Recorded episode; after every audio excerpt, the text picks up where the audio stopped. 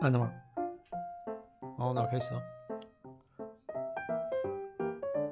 人脸辨识技术越来越普遍了，无论是智慧型手机，或是笔记型电脑，或是甚至是上下班的一个打卡系统啊，都可以直接利用人脸辨识来解锁或者打卡哦。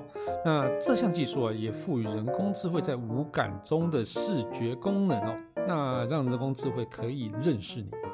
二零一五年，微软旗下的 Project Oscar 团队发表了当时最新的脸部辨识技术，其中最特别的是可以分析脸部情绪的 Emotion AI，也就是知道照片中的表情是开心、生气，或是紧张、惊讶。但是最近呢，又传出准备要把这项功能淘汰，原因就在人权上面。这一集我们就来聊聊这个先进的系统到底为什么微软要放弃它。欢迎收听科技酷酷扫，我是乔治。我是 KissPlay，那我们就开始吧。人类因为梦想而伟大，梦想因为科技而实现。科技新知、三 C 潮流、网络世界、虚拟宇宙，全部都在科技酷酷扫。哎，乔治啊，我觉得你是不是不太会看脸色的人？啊 是我对你有误解吗？蛮大的误解。真的哦。对，我觉得我对我对人之间的这种情感啊、情绪变化其实蛮敏感的，是吗？而且我对对对对对，我对环境的这种感受算是蛮强烈的。是这样子吗？我认为是这样子啊，这我到底什么地方让你觉得不是这样？我我想问你，问你太太哦。问他，嗯，答案会不一样，是吧？是吧？是吧？但是我觉得我其实常会自己，反正自己想想太多，哎，就是。嗯，当我在一个就是比如说跟跟人在聊天的时候，然后我就观察他的一些情绪变化，嗯，然后就自己把他内心的那些剧本通通都想好了，觉得哎，他是不是现在不高兴啊？是为了什么啊？然后就是想出三四种不同的情境，然后真的有机会去问当事人到底，哎，你刚刚怎么了？就发现哎，没有啊，一切都是我自己想太多，就就是这个预设立场很多这样子。我蛮怕别人不高兴的哦呀，你呢？我我我我我其实年轻的时候真的很不会看脸色啊，就是北吧，知道？其实我就是很好啊，我不知道，就年轻的时候就是觉得，哎，我不太懂得对方讲一些反讽的一些含义啊，就一整个就是很很白目的人这样子哦。是，但但我觉得活到大概三十五岁之后，就四十岁之后，那我觉得随着年纪增长，那我觉得累积被白眼的那个经验值累积的够多哦。所以我就慢慢累，就是有个累积到大概可以知道对方表情这个含义所在哦，然后跟当时说这句话背后的意义。那当然有有时候还是会误判哦，因为我觉得每个人有那个不同的生活背景哦，然后有有生活不同的生活经历，那在表情跟用语上都会有一些些都有一些不一样。嗯，所以我后来就也也用一个非常就是万用锁哦，就是养成 这种。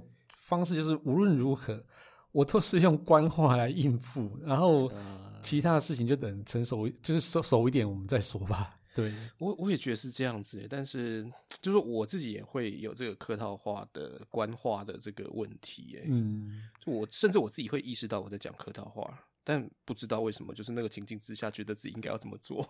对 我也是直觉反应啊，这个东西就是一个，就是可能是。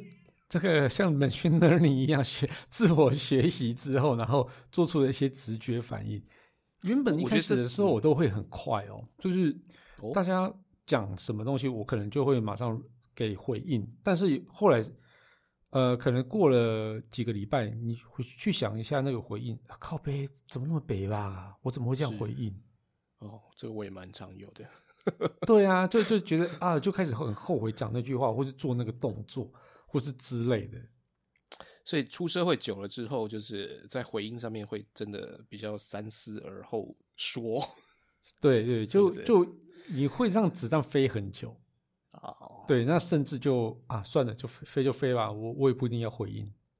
但我觉得这个有时候是因为我们在面对人的时候，会有对他有一个第一印象，尤其是陌生人第一次接触的时候，对不对？对，会有一个类似先入为主的概念，对不对？对。那你你你是这样子吗？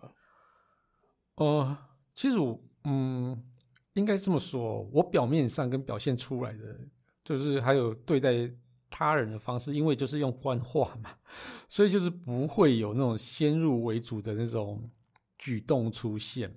但是事实上，我心里面多多少少都有先入为主的一些想法存在。然后啊，就是说你的外表会是一个礼貌性的微笑，但心里面其实已经汹汹涌澎湃，在已经在想很多关于他这个人到底是怎么样的人。对对对对对，这个其实呃算是有点压抑的那种感觉，懂懂懂，不直接的感觉哦。嗯，哦，就就有一次，呃，应该说几个月前呐、就我去，因为我去那个一家银行要办一个业务，那但是那个就是我已经预约好了，他让我等超久，所以我就就看着那个开始在观察那个银行里面，就是每个柜台前面的人他在干嘛，行行员是不是？行员跟那个就是办理业务的那些人，然后我就看到一个哎很特殊的景象，就一个穿拖鞋短裤，然后又一头乱发的长辈，而且呢，我觉得他那个就拖鞋上面还沾了一些泥巴什么之类的，就觉得嗯，靠，这个是游民吗？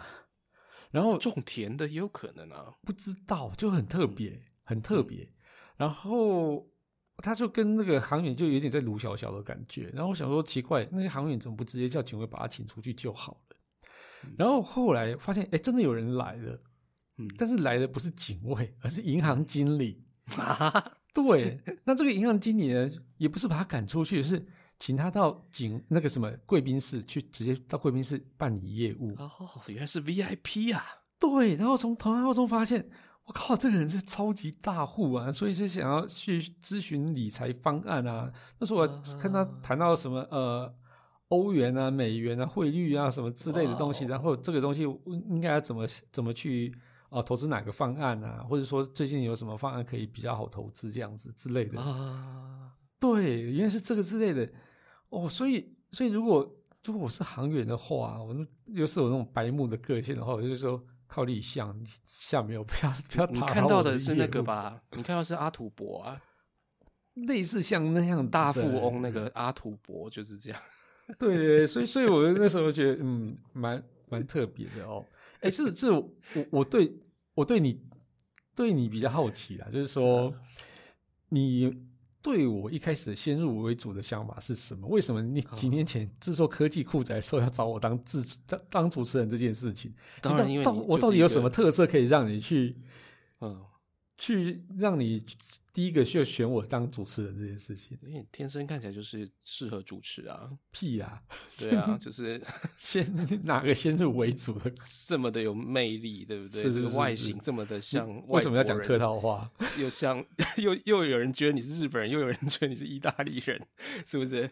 哇，这特这么特别的外形，然后品味又出众，思虑是周密，对不对？思虑周密，兼具了科技人跟艺术家的你你可以停了，好不好？而且在那个 podcast 的新石器时代，新石器时代，你的外形跟那个时代很速配。是这样，所以我是石器时代的人，对不对？了是北七耶利。不是，哎、我们今天主题不是要聊这个吧？对不对？对，所以所以主题聊聊聊是已经？聊开了，拜托。好了，哎、回回来回来回来，就好说我们今天要讲的正题，听众还记得吗？微微软要淘汰情绪辨识系统。对对对，这才是正题。对对好对对对对，所以所以所以到底为什么我们要一开始就话家常是在干嘛？对，其实其实我在铺梗，你知道吗？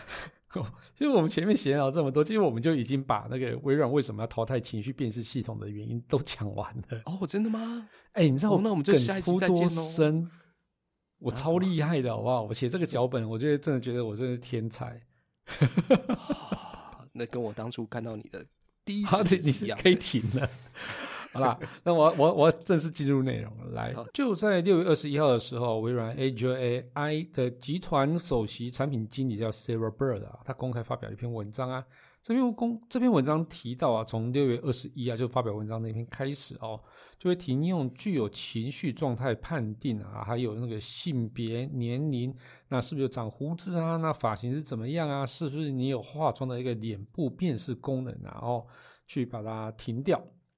那并且说明啊，因为脸部辨识啊，对于脸部表情的定义啊，并不是很精确，那也无法清楚啊表情跟心情之间就是呃表情跟心情之间的一个关联啊哦，所以他就决定把它停用掉哦。那他说啊，因为这项功能有可能会被滥用，那造成人们啊受到刻板印象的一个偏见，那甚至造成歧视或不公平的待遇。哦，所以在权衡利弊下，就做出这个停止服务的决定。那对于现在的使用者呢，啊，已经正在用的这些人呢，哦，可以使用到二零二三年的六月三十号，就是也就是说，可以再用一年，然后去找到其他的替代方案这样子。其实这个问题很很古老啦，以前有一个叫骨相学，你有没有听过啊？那什么东西？就是有科学家去统计、去分析，说那些犯罪的人，他们的面相有哪些特征？哦，就做对，就做一个统计出来，然后就是怎么长什么样子的人，特别有可能会犯罪。这神经病吗？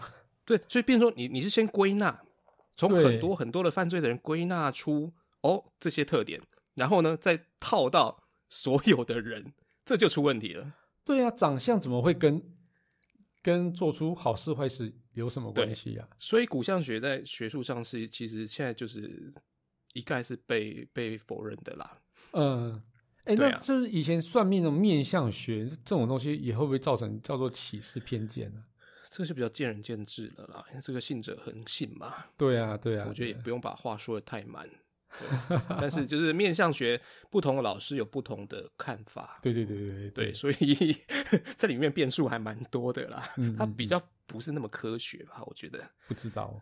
对对对啊，我觉得面相学可能若干程度还有跟它还有综合了跟你谈话的一些情知哦来去综合去做出一些比些较像心理咨判断商。对对对。对，我我觉得反而是像那种感觉，我我我自己的感受啦。对，但但但这种面相学对我们来讲是一个呃陌生的领域，所以我们也不能去评论这些事情。对，对啊，但是你如果是用这种数据的系统去做这样的一个判断，嗯，确实它会造成这种歧视不公平的待遇。对对对，这个没错。这我相信这个是蛮严重的。嗯，那只是是说，嗯，我我就会去开发出这样的一个系统，不见得它一开始的用意是不好的啦，应该一定是有它的一个一个呃好的方向在。那只是说，到底当初这个系统它会用，它是用在哪里？怎么会去，嗯，到最后被人家说是会造成歧视不公平？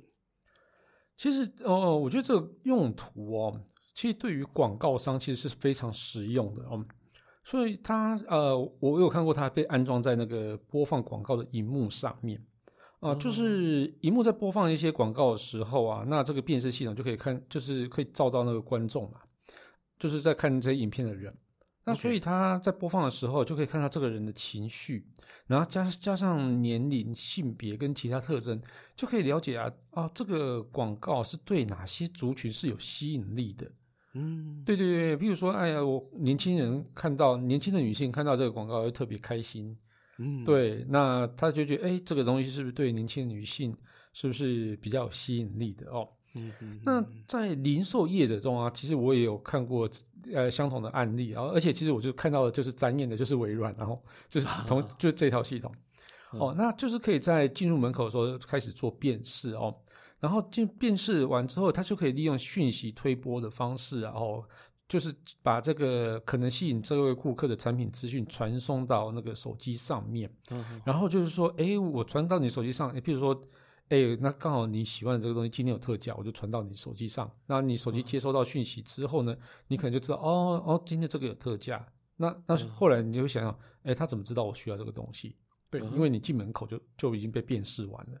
，OK，对对对，然后甚至可以延伸到那个居家学习或上班的时候啊，老师跟主管都可以利用这个功能啊，来辨识你的工作状态或是学习状态这样子哦哦。这么厉害，对，那但就像你呃，就刚刚我们前面讲的那个微软那个 Azure AI 集团首席的产品经理 Sarah Burr 讲的，然后因为辨识不够精准，所以很容易造成误会啊，然后甚至有一些歧视的一个状况发生，这样子。他们到底是遇到了什么样的状况？这个对，蛮好奇的。不，你刚刚提到就是说广告这个我，我是可以接受、欸，这有嗯点像是在研究的时候，我们做用那个眼动仪啊，就是呃，受试者去看一个广告，然后他眼动仪去测试说你看到什么地方，然后停多久，就有一个热点图。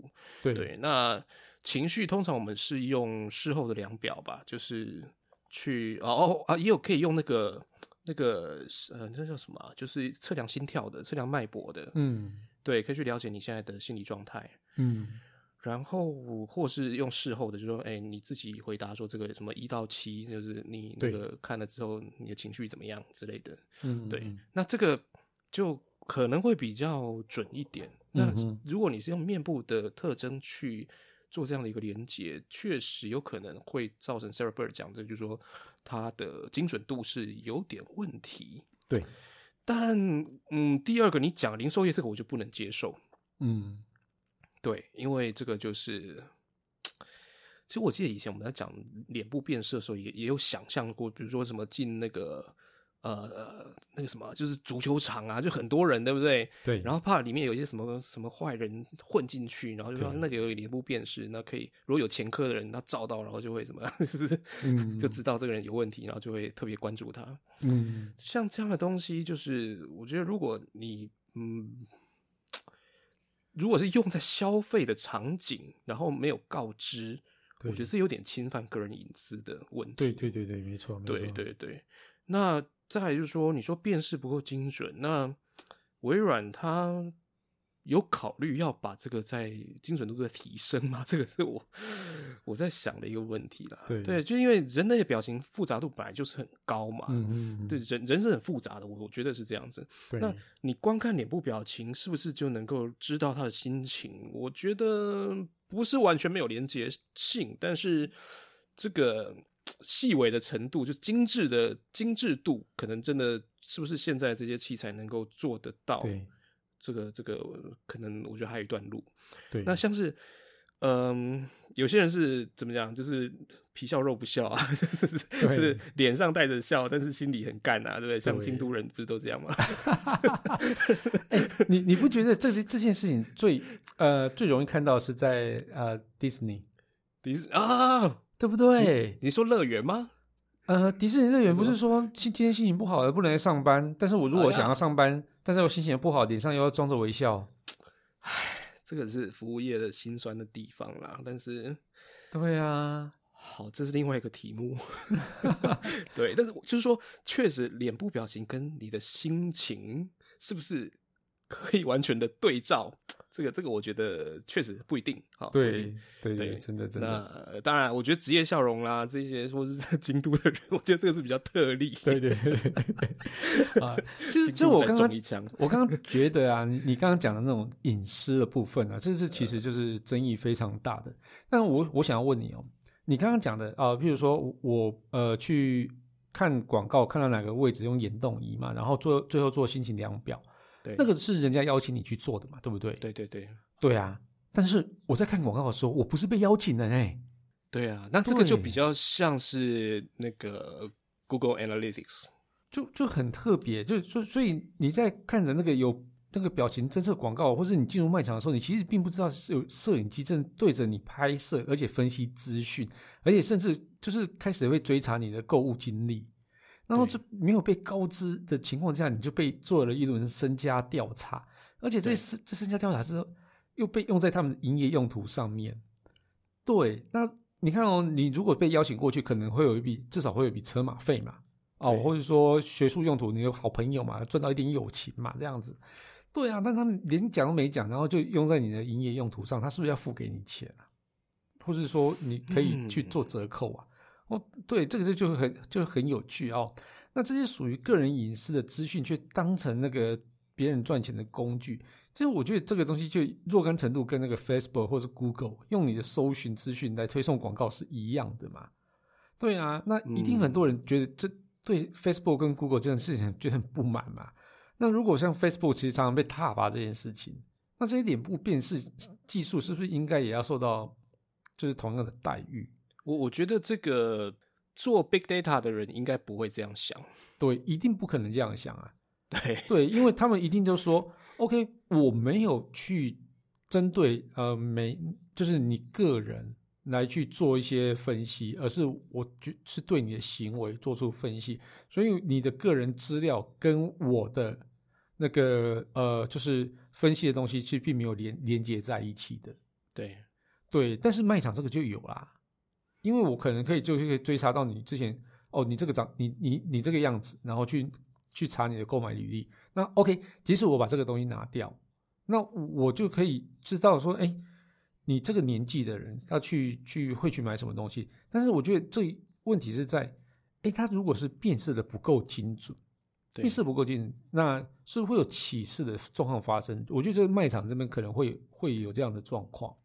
例如说，例如说，我可能进去之进去卖场之后，哦，可能一个年轻的妹妹进去卖场之后被辨识成老年人，然后她推送。推送你那个什么银保善存，你会觉得最近有个，这是最近有个新闻哎，就是在讲说那个警察去去那个什么，就是取缔还是什么，反正就是帮助市民啊。对，然后你不可以叫人家是什么阿姨啊，什么阿妈什么的，因为有有一次什么什么，好像是有一个四五十岁吗？五十岁吗？对，被叫阿妈，然后就很不爽，扒下去呀。那因为警察都会表示那种你知道，就是友好、友友善的感觉，就是阿妈、阿姨啊，对。好了，这就是好，这会有辨识错误的可能性。对啊，所以这个东西就就可能会有一些歧歧视或是偏见的的呃推送行为存在。我还是很觉得很奇怪，你这个卖场到底有什么好歧视的啊？这个没有没有，你你其实推送推送错。呃，假设假设哦，它如果还有一个功能是可以辨识你哦，是不是呃这个样子？可能是有些宗教的倾向或者什么之类的，那它辨识错误，那推送你给你不该推送的东西。OK，对，那那这个是不是就会发生很多问题？或是他因为你的肤色，所以推送你给你呃那个肤色可能会用的东西，那你就觉得哎，你是在歧视我吗？嗯。而且我我觉得在台湾可能不太不太会有这样的感觉发生，但是我觉得在像美国对肤色这件事情有高敏感度的地方的时候，对这件事情就会变得呃会被无限放大。对对对对，这个是非常严重的事情。嗯，对，所以所以我其实我觉得真的这个也是蛮蛮特别的啦。其实我我觉得跟这个可以呼应上一就是之前我们聊那个。